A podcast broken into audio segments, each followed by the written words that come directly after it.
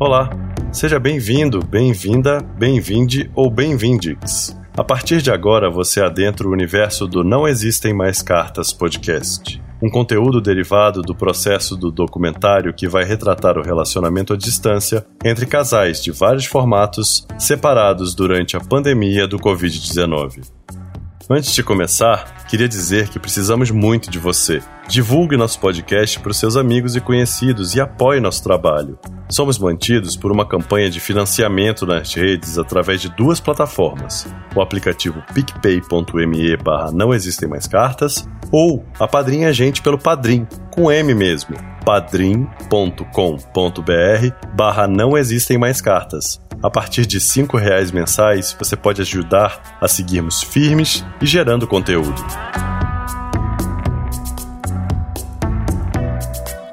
Neste sexto episódio, vamos conhecer a história do Heitor, companheiro da Helena que não vê obstáculos em oceanos e pandemias, só vê um sentimento que cresce. Essa entrevista foi gravada no dia 15 de maio de 2020. Todo o material foi captado através das plataformas de videoconferência, já que o momento não permite o encontro e respeitamos a ciência. Eu sou o Arthur Schmidt, diretor e criador desse projeto, e a partir de agora você ouve a sexta entrevista do Não Existem Mais Cartas podcast. Simbora! Meu nome é Heitor, tenho agora 32 anos. Daqui a um mês exato, completo 33. Então vai ser um aniversário da pandemia, um aniversário de entrada num novo mundo, né? E estou empolgado com esse novo mundo. Obviamente, é uma situação difícil que a gente está vivendo, tem muita gente sofrendo, mas só tem que o que está dado pelo mundo está dado, né? Então a gente tem de tentar processar isso e reverter numa melhor ação possível, né, para sobre o mundo, assim, né. É, tem uma coisa que que eu, que eu gosto que tem tem sido meio um lema, assim, é o pessimismo do pensamento e o otimismo da ação. Então, é o que eu estou tentando fazer para não adoecer, para permanecer forte e, enfim, tentar ter uma boa existência, assim, não só para mim, mas como para o que mais eu puder colaborar para os outros, né?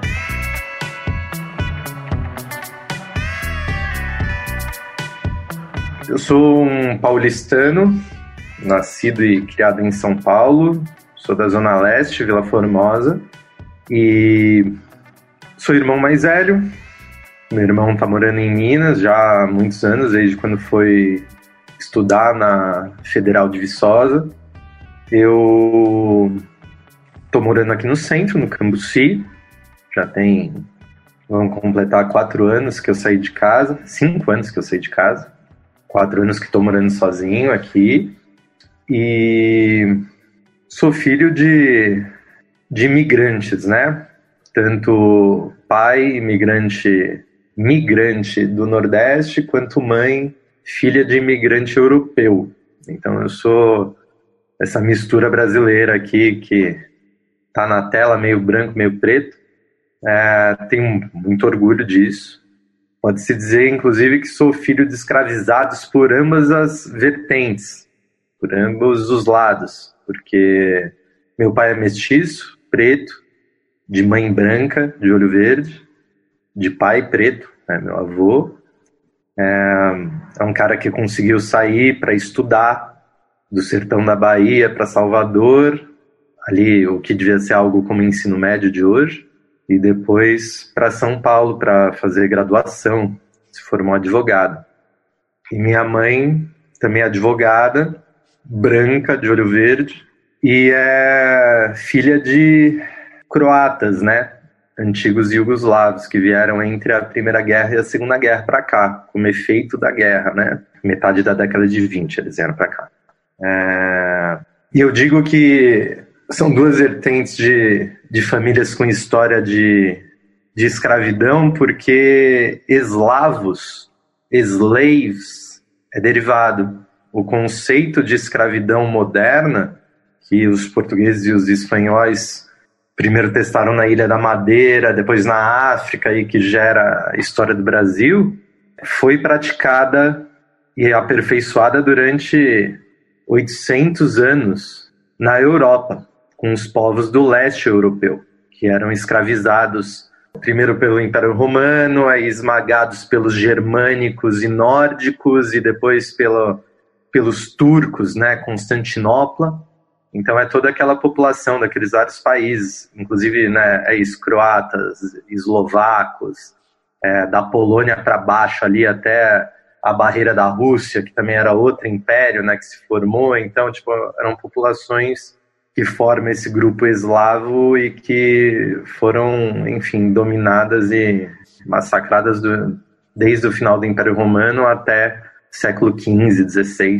E é muito doido quando você descobre isso, né? Quando você vai pesquisar certo eslavo, o que, que é Frenolovitch, né? Da onde que vem?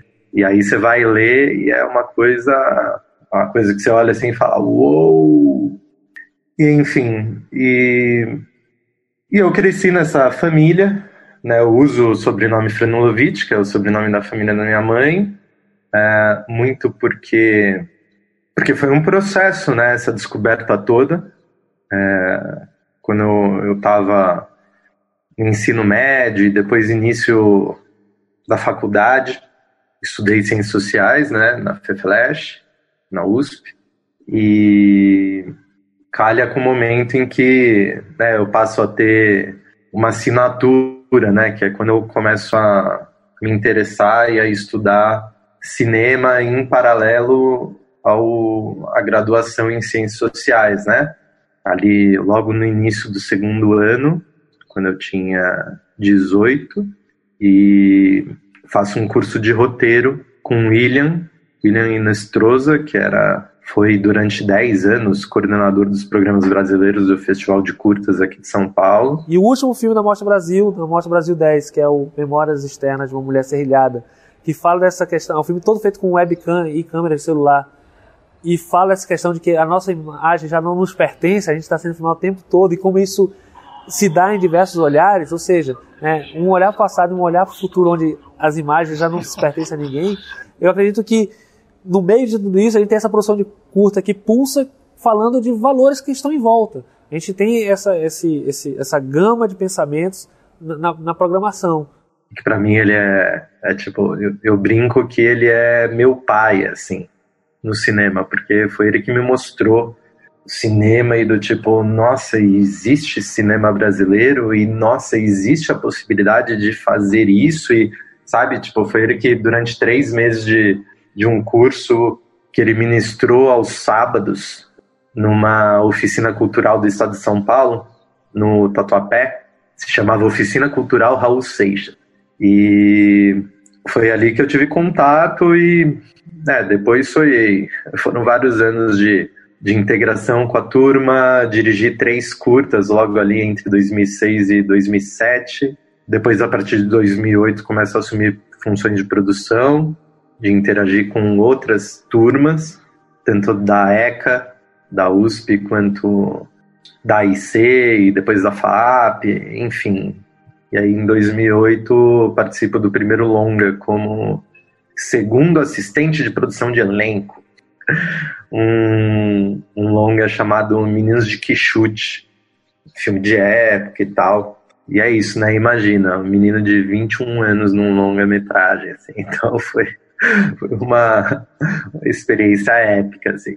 É, desde 2006 para cá, tô nessa jornada. A partir de 2012, junto de Lucas e Paulo, que eu conheci nesse mesmo longa de 2008, nós formamos os Meus Russos, que é esse nosso espaço de criação, esses três produtores, e que é meio um local de encontro para para a gente poder pensar e, e agir e juntar outras figuras de direção, de roteiro, enfim.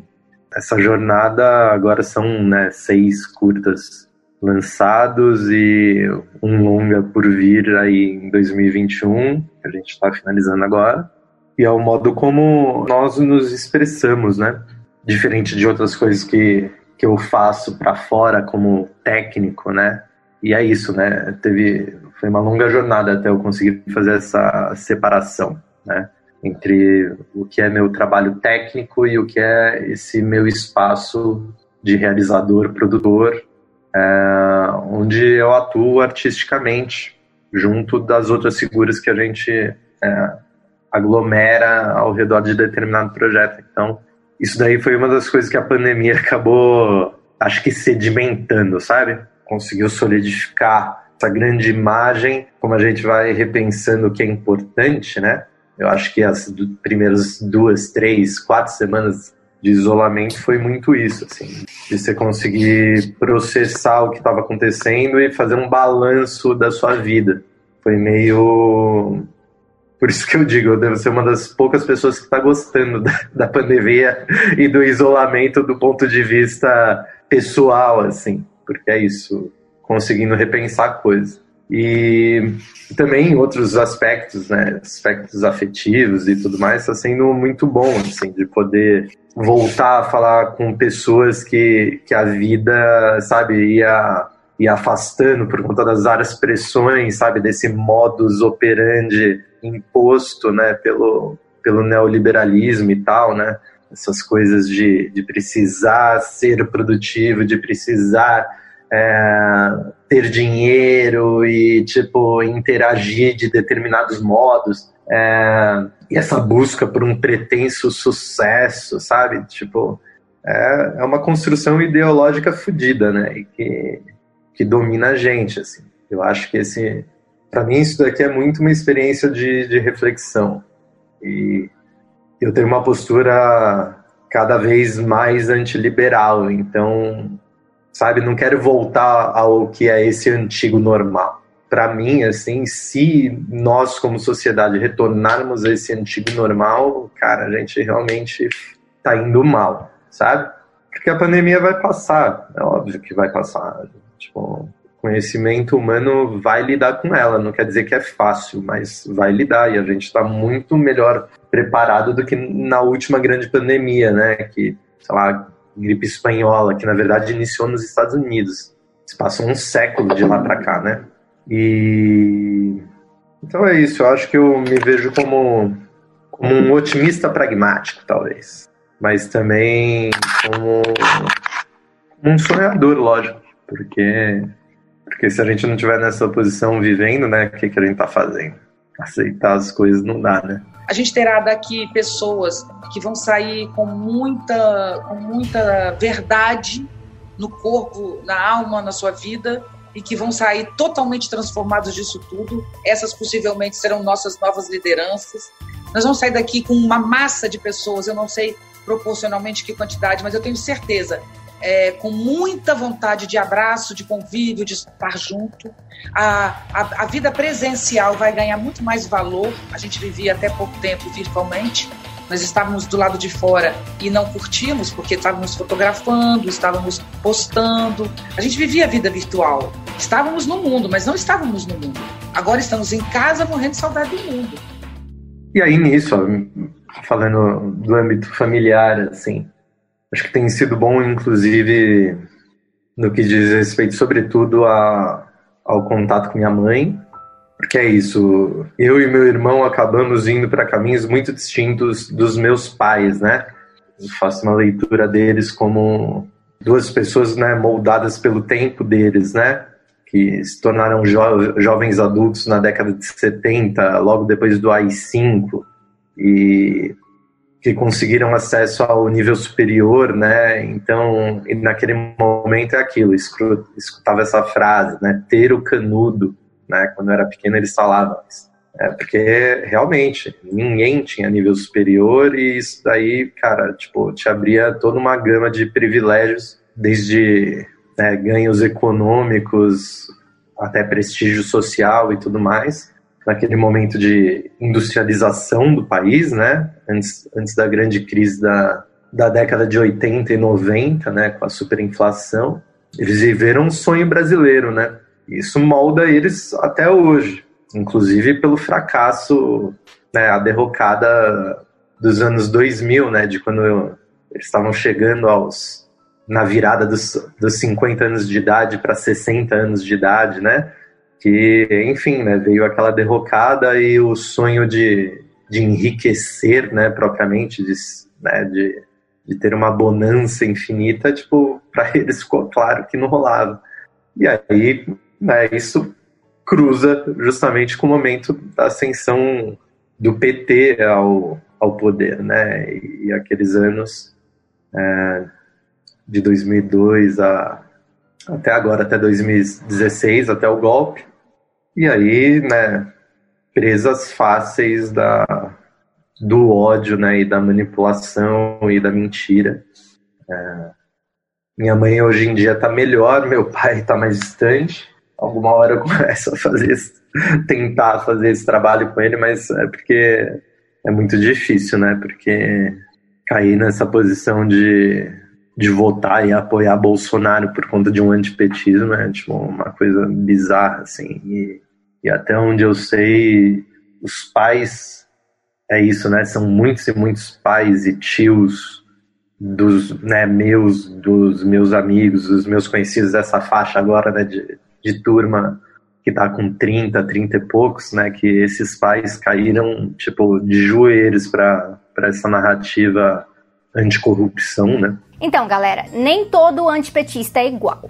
O antipetismo é um fenômeno que é impulsionado por uma série de narrativas que existem na sociedade. Algumas dessas narrativas conseguem ter mais peso porque são construídas em cima de pequenos elementos de verdade. Mas aí depois elas são distorcidas e passam por filtros que são moralistas, filtros ideológicos, midiáticos, etc. É. Mas é isso. Minha mãe agora já começou a, tipo, a se distanciar do Bozo, assim, felizmente que pelo menos esse ex-milico bizarro que a gente tem, o pior, o pior presidente do mundo, é, pelo menos desse, agora ela está se afastando. Já meu pai é isso, né? Eles são, eles são divorciados, né? Já desde os meus 15, então tem, sei lá, agora vai, deve estar tá completando 18 anos que são divorciados e tal. E ele, agora que começou a pandemia, ele ficou aqui umas três semanas e foi, foi para Bahia, né? Que ele tem um sítio lá na Chapada Diamantina e tá, tá lá. Curte ficar no meio do mato, uns bois dele lá e tal, tipo, no meio dos pés de manga e de mamão. e de umbu e de siriguela. Enfim, sou essa pessoa urbana que também cresceu no meio do mato, né? Porque faz bastante tempo, né, que, que minha mãe e meu pai compraram essa, essas terras lá próximos de onde meu pai nasceu, ali no município de Itaetê. Meu pai é da roça.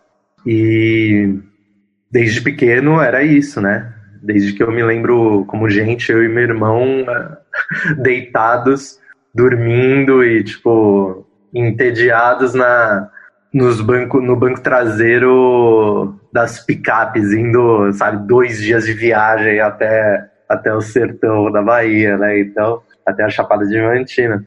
É, e é isso, a gente cresceu jogando bola com, com a molecada, né? É, foi o nosso contato, assim, que é isso, né? Com pessoas pretas, cara. Contato com pessoas pretas. Enquanto aqui em São Paulo, a gente, mesmo estando na, na Vila Formosa, era uma rua, né? A rua da família da minha mãe, que era uma rua de descendentes de jugoslavos. Era uma rua meio croata, meio portuguesa e espanhola, entendeu? E a gente sempre estudou em, em escolas privadas, então, cara, raramente tinha algum algum aluno preto, raramente, assim. E eu tinha esse contato até os 12, 13 anos, nesses momentos em que eu ia para fazenda, duas vezes por ano, né? Nas férias de fim de ano, né, que duravam o quê? Vai, uns dois meses, e durante quase um mês no meio do ano. Jogar bola na terra vermelha, entendeu? E, e aí é isso. Aí tinha o campo, é, depois brincar na piscina, essas coisas, assistir Copa do Mundo, né? Foram pelo menos duas Copas do Mundo que a gente acompanhou lá e colocava a TV na varanda e, meu, juntava a gente pra caraca pra poder assistir os jogos. Eu lembro muito disso em 98.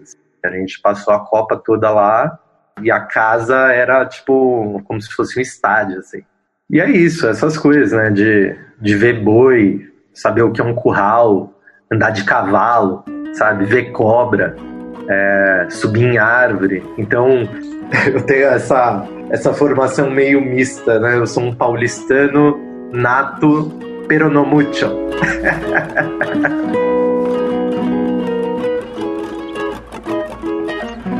Where could we wanna go tonight?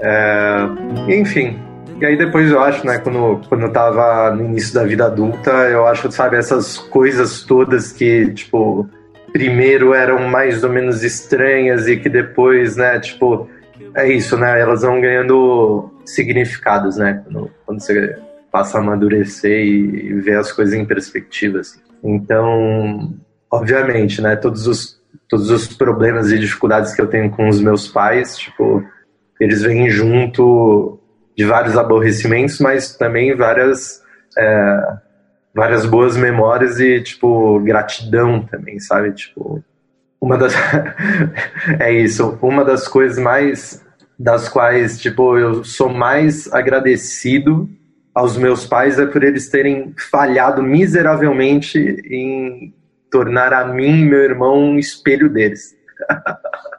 Porque eles tentaram, né? Tipo, foram das melhores escolas de São Paulo durante o ensino médio para a gente poder entrar na USP, porque não tinha outra opção, tipo, não podia escolher mais nada. Meu irmão acabou na Federal de Viçosa, que é uma, né, universidade pública de excelência e tudo mais, mas eu não tive essa opção como filho mais velho. Foi, de certo modo, imposto para mim estudar na Universidade de São Paulo. E o máximo que eu consegui foi prestar para a Unicamp também, mas não passei lá.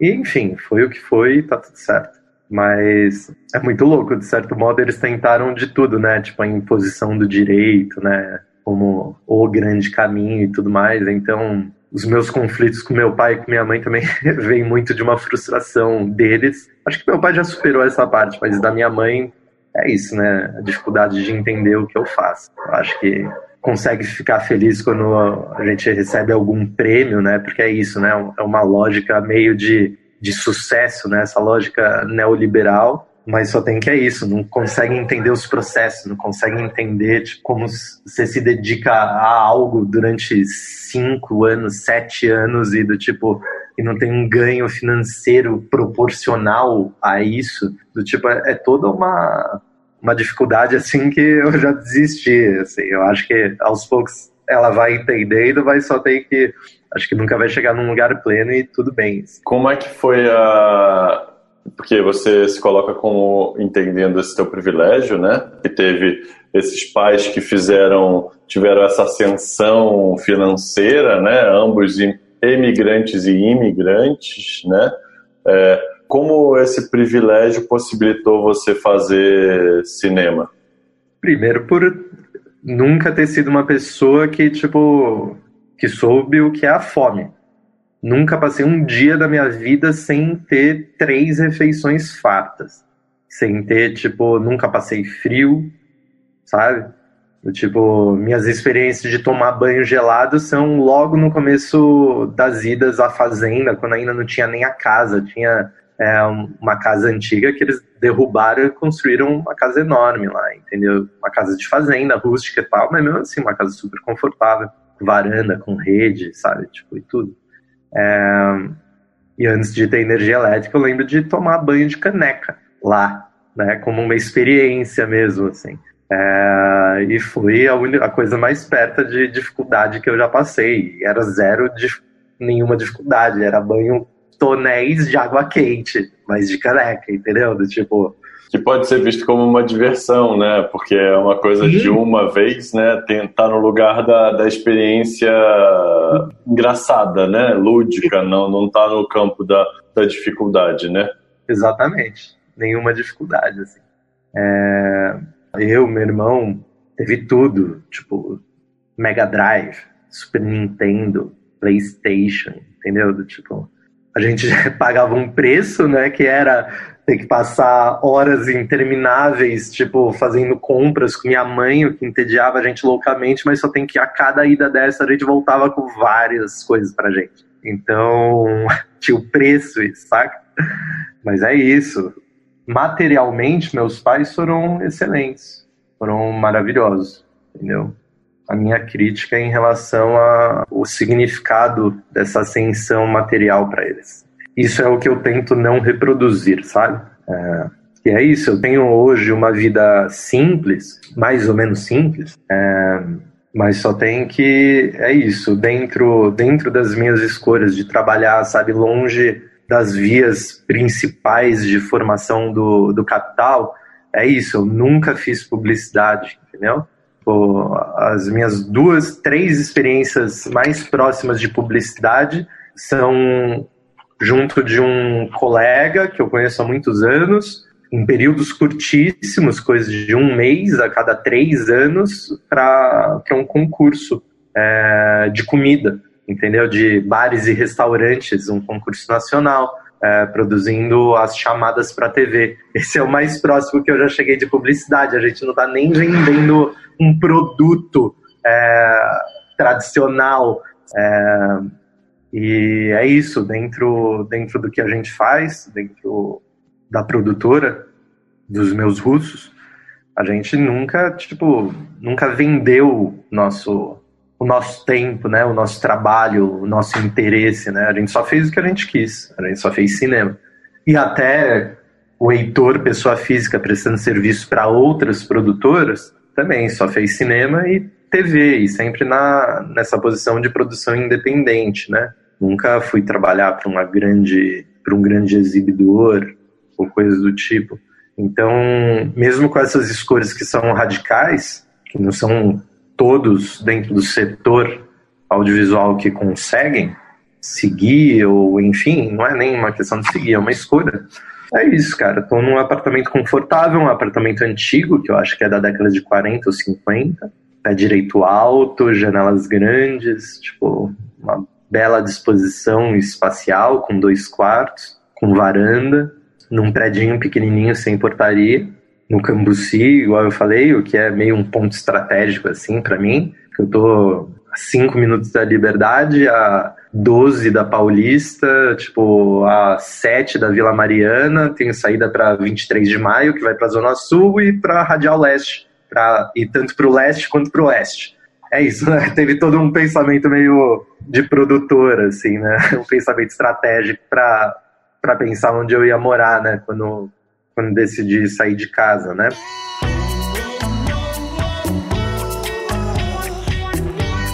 Queria saber agora como é que foi que Helena chegou na sua vida, como é que vocês é, se encontraram e aí a notícia da pandemia e a impossibilidade de se ver.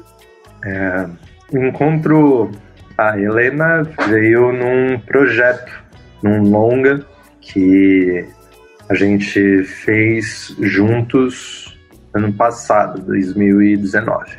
É, a gente se conheceu porque ela foi terceira assistente de direção, que é o diretor de produção. Então, desde antes do início da pré, no final da, da preparação, ela acabou surgindo, iniciando ali, junto do Joel, Joel Zito Araújo, diretor, enquanto a gente estava produzindo as locações, né, os cenários para o filme.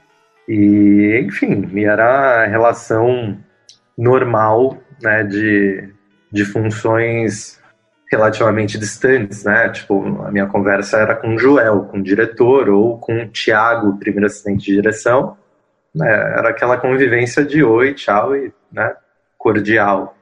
E aí foi passando toda a pré-produção, né? Isso daí é um processo de seis, sete semanas, é, até que a gente começou a etapa de gravação. A gente estava trabalhando praticamente só no Bexiga, a narrativa se passava lá, então, enfim, foi uma experiência super, assim, de meses vivendo, né, projeto. E o que aconteceu foi que, logo no final da, da primeira semana, é meio da cultura, né, de, de cinema ter as pré-folgas. Né? As pré-folgas são essa último dia de trabalho da semana antes da folga, né? A gente trabalhando seis por um, então é um momento de ah, né, de libertação total, assim, de exaustão, e você rebate isso com álcool e uma quantidade de outras substâncias. E a gente, a, as diárias 5 e 6 dessa, dessa primeira semana de trabalho foram externas na 3 de maio, que, meu, a gente fechou a 3 de maio, a gente causou no bairro inteiro, entendeu? Para fazer umas cenas enormes com a equipe de 150 pessoas, entendeu? Então eu tava assim, tipo, emoção pura, né? Coordenando o trabalho dessa equipe. E deu tudo certo. E o Lucas, que é meu sócio e que estava comigo no projeto, ele a gente usou como base em um dos dias o Mundo Pensante, que é a balada da música boa brasileira, né, nova da galera de inovação assim. A gente ele fechou lá como um lugar para nossa base no dia anterior e nesse dia da pré-folga, no dia seguinte, a gente foi convidado, a equipe, para poder entrar na festa. Então foi aquilo, a gente acabou de trabalhar 18, 19 horas, 20 horas, e aí, meu, todo mundo enchendo a cara até meia-noite para poder entrar na balada ali perto da Praça Dom Urione, na parte de cima da 13 de maio. Aí, né, aquele momento, tava feliz pra caramba, e é isso, tinha 20 pessoas da equipe enchendo a cara ali na calçada, dançando, a Prix, é, colega nossa, tipo, dando aula de funk para as meninas, tipo, ela é carioca.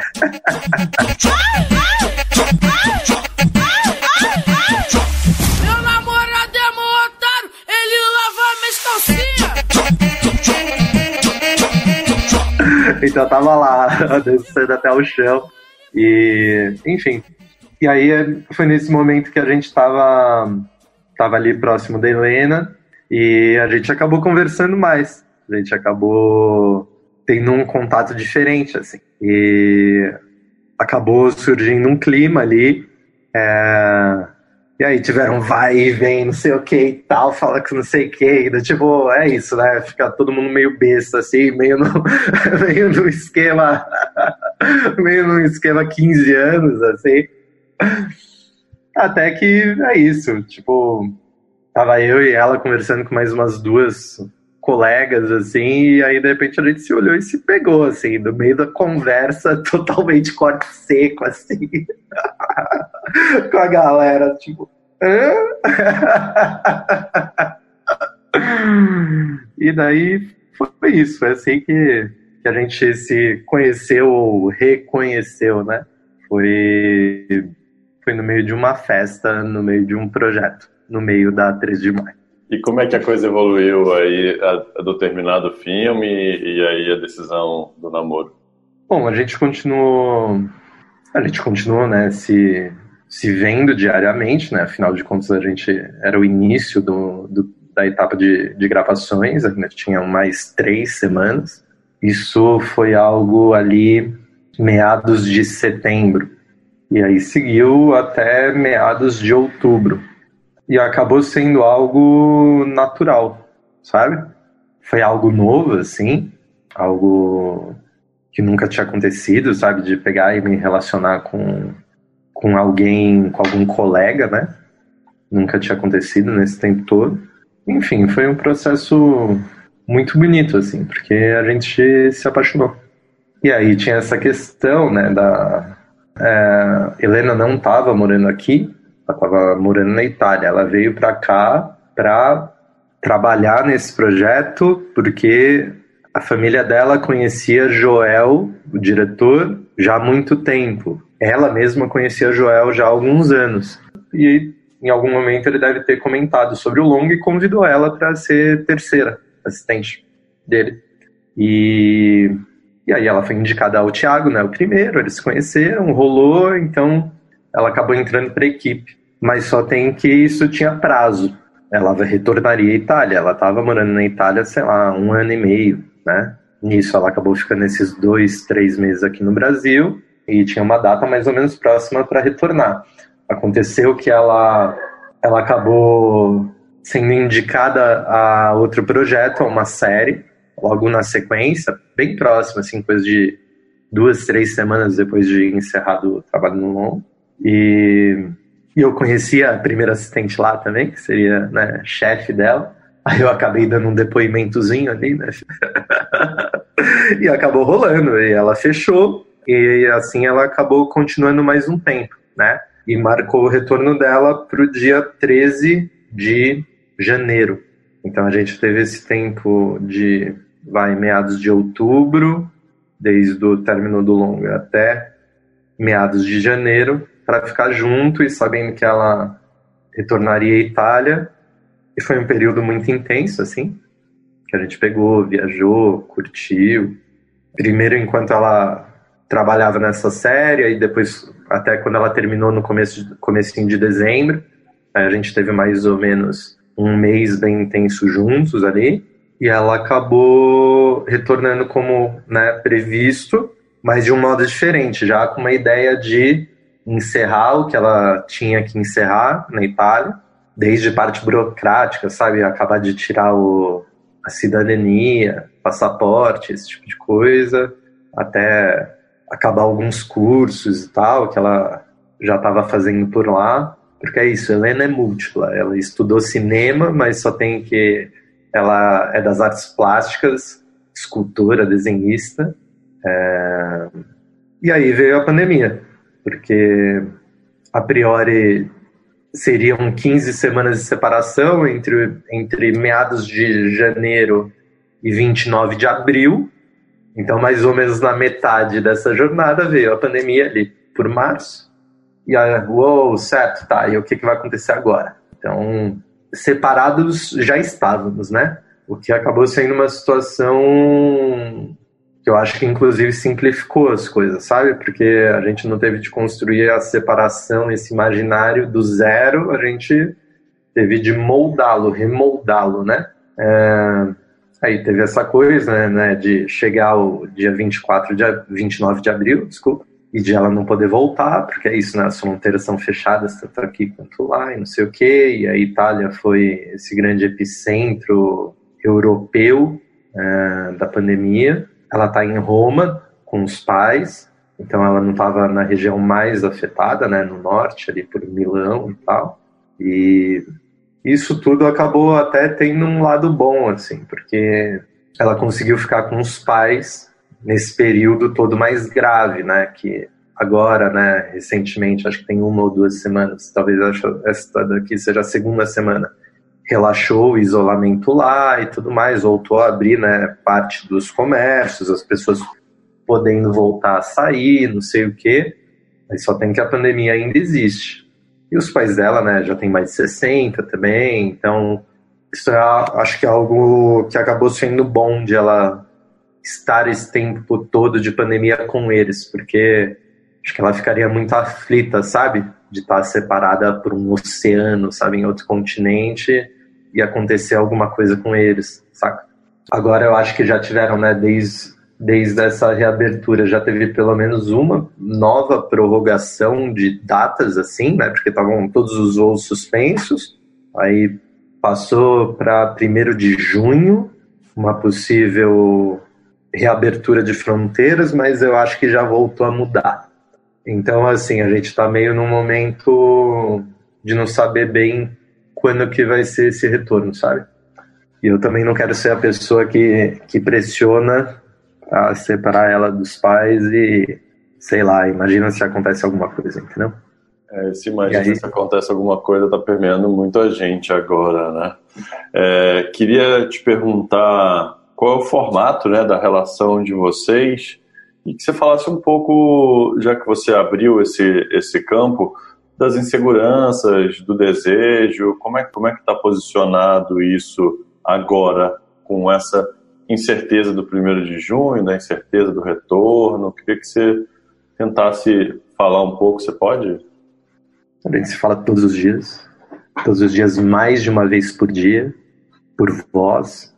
Tem esse desnível né, de cinco horas de diferença né, entre São Paulo e Roma, então é muito aquela coisa, assim, quando eu acordo de manhã, ela tá perto do horário do almoço, sei lá, 13, 14, 15 horas. Então, tem essa chamada de quando eu acordo e tem a chamada de antes dela dormir, que aí já são, sei lá, umas 18, 19 aqui, que para ela é meia-noite, uma da manhã. Então tem essas duas grandes balizas e durante o dia a gente vai trocando tudo que a gente acha que. É, tudo que a gente vai compartilhando, assim do que você está fazendo, o que você viu, o que, que você está pensando e tudo mais. Aí tem essa, essas trocas intermediárias, assim, vamos chamar. E nesse tempo todo, essa, eu acho que o sentimento só aumentou, né? A, essa separação que era programada e que teve que ser ressignificada, tipo, ela só fez radicalizar, assim, o sentimento, sabe? E, e a gente continua apaixonado continua super apaixonada e a gente acha que. Acha não, a gente sabe que logo ela vai chegar. A gente não, não tem a data, mas ela vai chegar. E, e o plano é ela chegar pra gente ficar junto, entendeu? A gente morar junto e tudo mais. Então, ela fica mais aflita. Eu fico mais numa posição de calma, tá tudo bem. já está dando certo. E é isso, né? Uma grande, uma grande experiência de vida, assim. A puta história. pra gente contar e, sei lá, e, e, formar essas lembranças todas, né? Então, sei lá, é o melhor possível o modo com, com o qual a gente está lidando. A gente cria rotinas juntos, sabe? Igual rotina de leitura, de poder voltar a ler ficção, sabe? É, aí a gente estamos agora no quinto livro desde o início da pandemia, desde março. E aí cada um vai indicar um, escolhe um. Aí a gente já leu, começou, né, com uma escolha minha, tipo super adequada e leve, é, a peste do Camus. E aí depois a gente foi evoluindo lemos um alemão, aí depois a Chimamanda, depois a Evaristo Conceição e agora Eduardo Galeano. Nem eu, nem ela tínhamos lido ainda As Veias Abertas da América Latina, então a gente pegou agora, começou essa, essa semana aqui. Tu decías qual vai ser o destino da América Latina. Eu não lo sé, pero sé cuál es el desafío.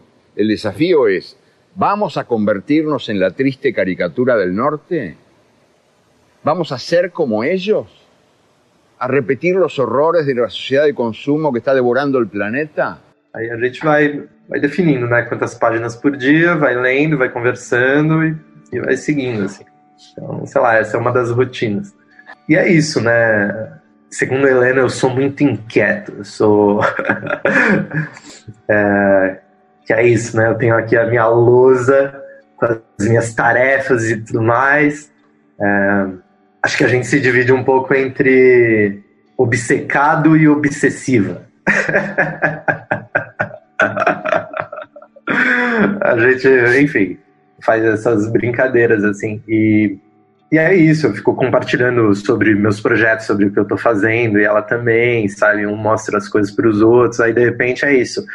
Aí ela começa a assistir uma série é, factual é, sobre cerâmica, escultura em cerâmica, uma parada inglesa, com aquele sotaque maravilhoso. E ela fica falando disso. Aí de repente eu pego e assisto um episódio, entendeu? Aí a gente, tipo, dá risada e conversa, sabe? Tipo, a gente vai compartilhando coisas. Daí ontem, como eu tô estudando algumas coisas, tal, de sobre distribuição e esse mundo novo, né, do cinema, com como que vai ser né, essa existência virtual das coisas agora, né, pós-pandemia. E aí ela pegou e me deu um presente, uma, uma palestra de um instituto em Nova York sobre o futuro da distribuição de cinema, sabe? Tipo, aí ontem era isso, ontem eu acompanhei a palestra que ela me deu de presente, assim. Então, a gente vai trocando, assim, fazendo as coisas juntos, sabe? E, e é isso, e fazendo as coisas juntos mesmo. Igual a gente está preparando um projeto novo de longa, um segundo documentário, já dentro dessa lógica de rever os planos e tudo mais. E a gente está buscando financiamento no exterior, então a gente está escrevendo em inglês e ela é super capacitada em inglês, e também fluente em inglês, fluente em espanhol, tem um bom italiano, já que está morando lá dois anos agora. E aí é isso, aí ela pega, revisa meus textos, não sei o que, sabe? Tipo, é isso. Eu falei pra ela, cara, não vacila que eu te coloco para trabalhar. É só uma vontade de estar juntos no fundo, né? O que, que você acha? Ah, eu acho que é isso, né? Porque é uma troca, né? Você quer, você quer ir fazendo parte dos, dos imaginários da outra pessoa, né? Para poder construir um imaginário comum. É, é isso, eu não tenho dúvida que né, eu tô aqui no escritório e tal, não sei o que, mas é isso. Aí eu fico brincando com ela. Não é o que, que a gente vai fazer pro escritório, porque você precisa de uma mesa sua, porque né, ó, a minha mesa já tá meio ocupada, a gente precisa de uma mesa sua, então tem que tirar a poltrona, não sei o que, tarará, é, colocar outra mesa. E é isso, tenho certeza que vou acabar em algum momento tendo aulas de escultura em argila, entendeu? Nenhuma dúvida em relação a isso. Aí vai ser o barato. Nunca, nunca fiz nada disso. Imagina, com a escultora do lado, é óbvio que isso vai acontecer. Aí agora também ela pegou, que ela também fotografa, então ela pegou e comprou. A gente acabou falando sobre uma câmera instantânea, né? Do tipo Polaroid e tal. Aí ela pegou e comprou uma, não sei o quê, porque vai ser um barato a gente poder fazer fotos e né, já imprimir, não sei o quê. Tipo, uma câmera para se divertir, né? Então ela pegou, escolheu, pesquisou, a gente falou. É, e aí já tá lá em Roma fazendo fotos é, da turma, dos pais e não sei o que, sabe? É isso, né? A gente vai criando criando pontinhos juntos, assim, né? Da hora, muito legal, muito legal. É, queria é, saber um pouco como afetou vocês e o que, como vem afetando, né? Você é um cara muito conectado com o social, com a política, né? E pensa muito isso. As últimas notícias, o fechamento, né, do dia 31, aí os posicionamentos do nosso presidente da República, o posicionamento da nossa secretária de Cultura, é, relativizando ditadura? Como é que são as conversas de vocês? Como é que isso permeia é, as expectativas de vocês? É, qual a sua, sua, opinião sobre isso tudo que está acontecendo no Brasil nesse momento particular que a gente tem duas narrativas, né? A narrativa do coronavírus e a, narrativa da estratégica de bombardeamento diário de informações vidas do, do nosso governo federal. É, como diz Tom Jobim, né, mais de 50 anos, o Brasil não é para amadores. Né? Uma, uma crise só, sem precedentes, como a pandemia, não é o bastante para o Brasil. Então, gente tem essa grande crise política e a enorme, gigantesca crise econômica que vai se iniciar, todas juntas, né? É, uma, é, é um grande prisma de de desafios para o nosso povo, assim. É, obviamente, né?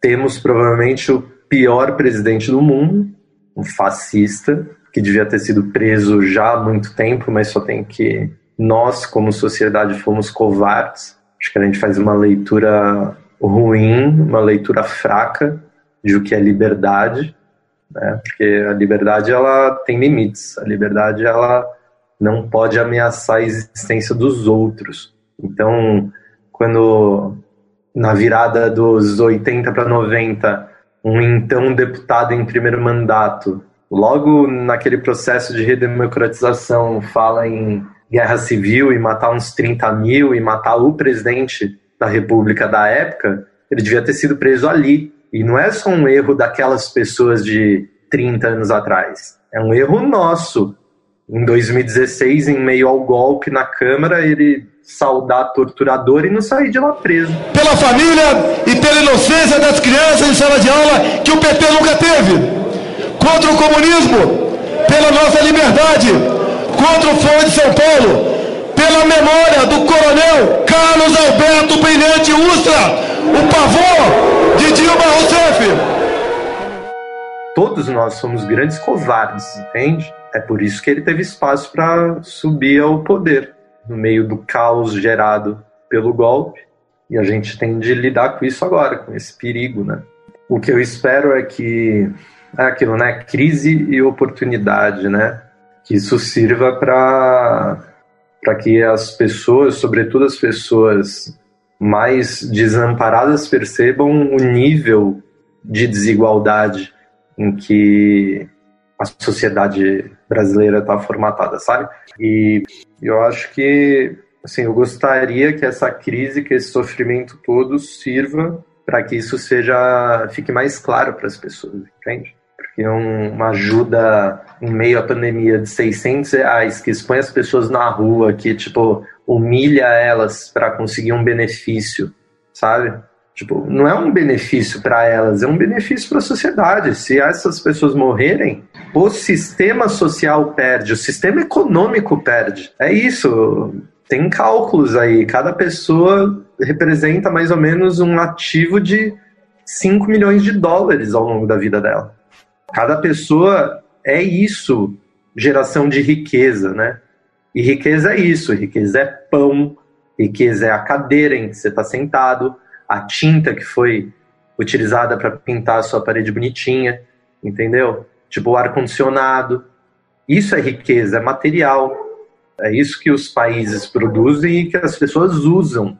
Um número numa tela de computador é só poder. E esse poder tem que ser repartido, entendeu? Não estou dizendo que ninguém pode ter um helicóptero. Pode ter, desde que ninguém passe fome, que ninguém tenha dificuldade de vestir os filhos, que ninguém tenha dificuldade de colocar eles para estudar, que nenhuma criança tenha de trabalhar, que não exista mais escravidão, porque ela existe. Não estou nem falando dessa neo-escravidão pós-abolição de 1888, porque é uma pós-escravidão que a gente vive mesmo, uma neo-escravidão uma escravidão velada. É, é contra essa escravidão que a gente tem que lutar. É complexo. Bom, é, é, como é que se articula politicamente é, quais as medidas que devem ser pressionadas, como é que a população pressiona para que exista uma nova normalidade, uma nova sociedade? Como é que você imagina esses caminhos? Eu sinto que o nosso caminho ele está na inovação no uso, sabe, do conhecimento humano. A gente tem de fortalecer a ciência, a educação e a arte. Então, eu acho que a solução ela tá por aí. Assim, quero só dizer, tá? Qualquer coisa meio maltosiana, sabe?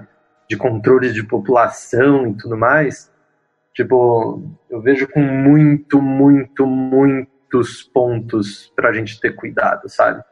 porque para cair numa, numa posição escrota e novamente fascista, cara, é um pulo.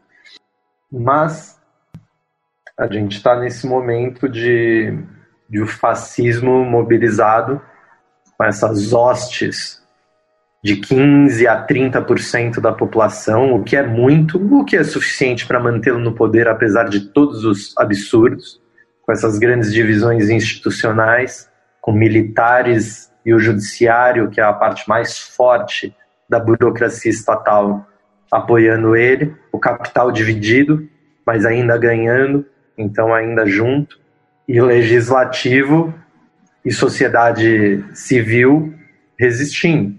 É esse o desenho que a gente tem, sabe?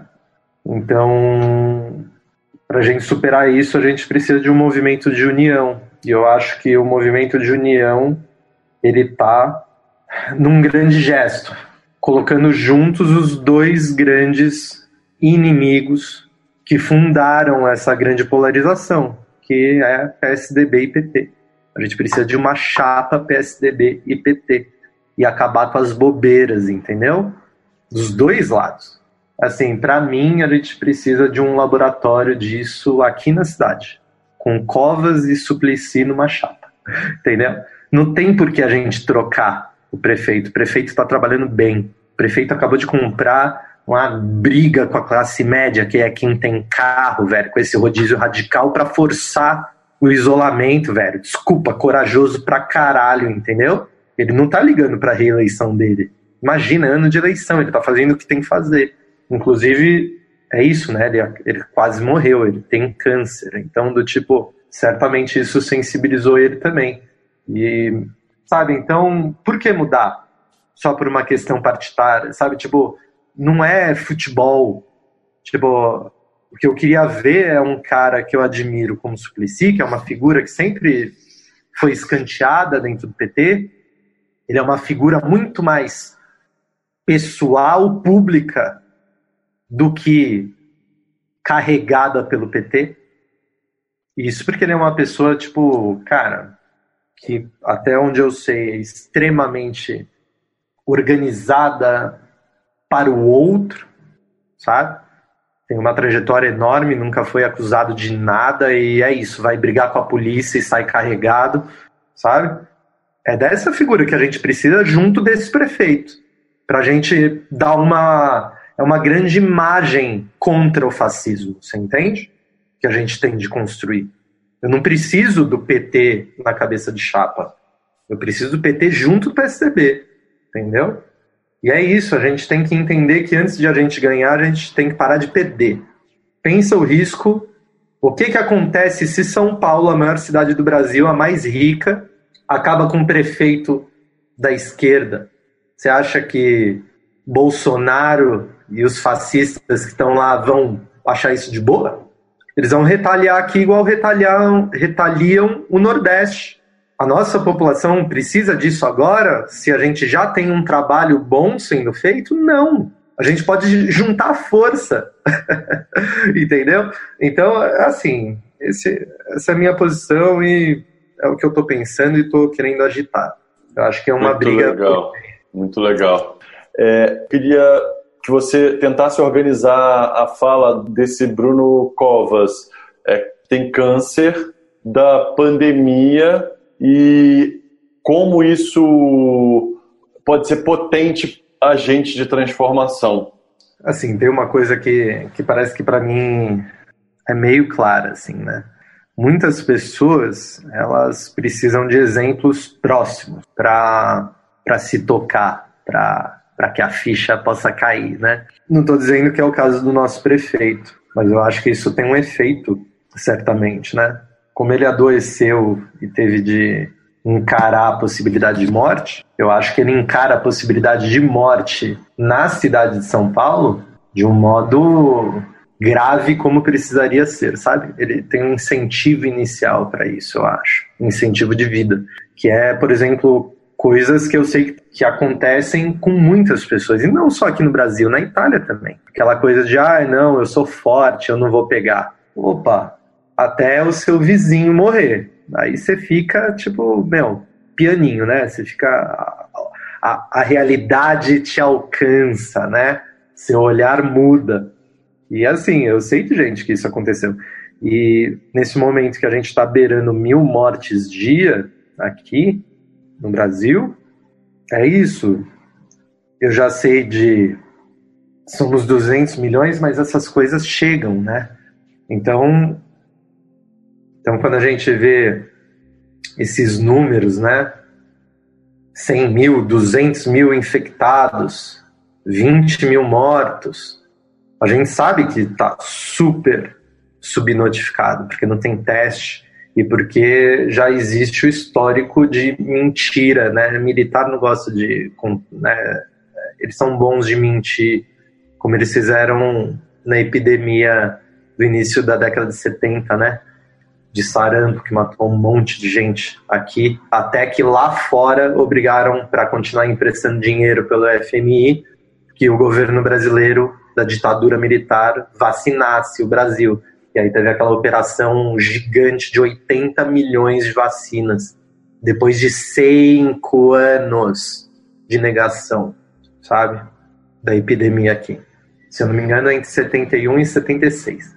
Então, assim, cara, eu acho que eu já, já fugi da sua, da sua pergunta, mas o que eu penso é que, infelizmente, muita gente, né, assume essa posição infantil de negação da realidade, porque é difícil, porque você precisa ter coragem, porque você precisa tomar decisões e ações que não são confortáveis, sabe? Quando você vê aquele terror do seu lado, aí você muda. E, infelizmente, eu acho que é o que vai acontecer aqui. E daqui a um tempo estaremos com toque de recolher, com a cidade trancada, o tal do lockdown, porque no começo da semana eu disse que a gente ia bater mil mortes dia. Esta semana aqui, hoje é sexta. Eu, infelizmente, acho que eu tô certo. Acho que até domingo ou segunda-feira vai bater mil mortes dia. Já estava em 884 ontem, eu acho. Semana que vem, provavelmente, a gente bate duas mil dia. Então, a partir disso daí, eu acho que em 15 dias vai ter trancamento mesmo. Sabe? E aí, né, sobre. E isso daí são algumas das incertezas que batem, por exemplo, com pro retorno da Helena, né? Porque também não faz sentido ela já ter passado por dois meses de cidade trancada em Roma. Essa é a segunda semana que tá reabrindo. E aí ela chega aqui para passar, sei lá, mais quanto tempo trancada, né? Em meio aos cadáveres e o caos. Então, isso é algo importante, assim. Porque é isso, né? Não é só pensar em mim ou no que eu quero, né? Helena, Helena me pediu em casamento, só. e eu aceitei. Mas é isso, né? A gente tem um momento certo, assim. E eu tenho essa segurança de que é isso, ela vai chegar. Ela vai chegar. Ela vai chegar. Obrigado. Se eu não tivesse com a fita até faria uma serenata pra ela que veio cair de morar em cima da minha janela. Essa é a história do Heitor, assertivo nas previsões e paciente na espera. Ela vai chegar. Esse foi o sexto episódio do Não Existem Mais Cartas podcast. Gostou? No próximo episódio, vamos conhecer a Paloma. Ela é produtora musical em Belo Horizonte e, por ser grupo de risco, com problemas respiratórios, decidiu ficar separada do seu companheiro. Importante dizer que a Paloma está colaborando sozinha com o projeto. E se você curtiu, ajude a gente a encontrar mais e mais colaboradores. Divulgue para os seus amigos e conhecidos para seguirmos firmes e gerando conteúdo. Mande comentários e faça avaliações pela plataforma de áudio que você mais curte. E assim, o nosso podcast vai ganhando força e relevância para chegar em mais e mais gente. Se você quer contribuir de alguma outra forma, é só mandar um e-mail para colabore.nemc@gmail.com ou nas nossas redes sociais, através do perfil do Insta, arroba Não Existem Mais Cartas, e da fanpage do Facebook, Não Existem Mais Cartas. Eu sou o Arthur Schmidt, idealizador do Não Existem Mais Cartas, e agradeço a todos que estão comigo nesse projeto. Na produção, Luísa Vassalo, na edição de áudio Compasso Lab, no conceito gráfico Felipe Bezerra, assistência de direção Marcela Alvarenga, trilha sonora Lobo Husky Pablo Piazzolla. Este episódio usou áudios de UOL, o coronavírus faz repensar a solidariedade e o amor. Tese 11, de onde vem o seu antipetismo? Graviola, Peronomútil, MC Carol, meu namorado é o maior otário, Eduardo Galeano, Destino da América Latina, Bolsonaro exalta a Ustra na votação do impeachment em 2016, Novos Baianos, Vagabundo não é fácil. Até o próximo episódio. Simbora!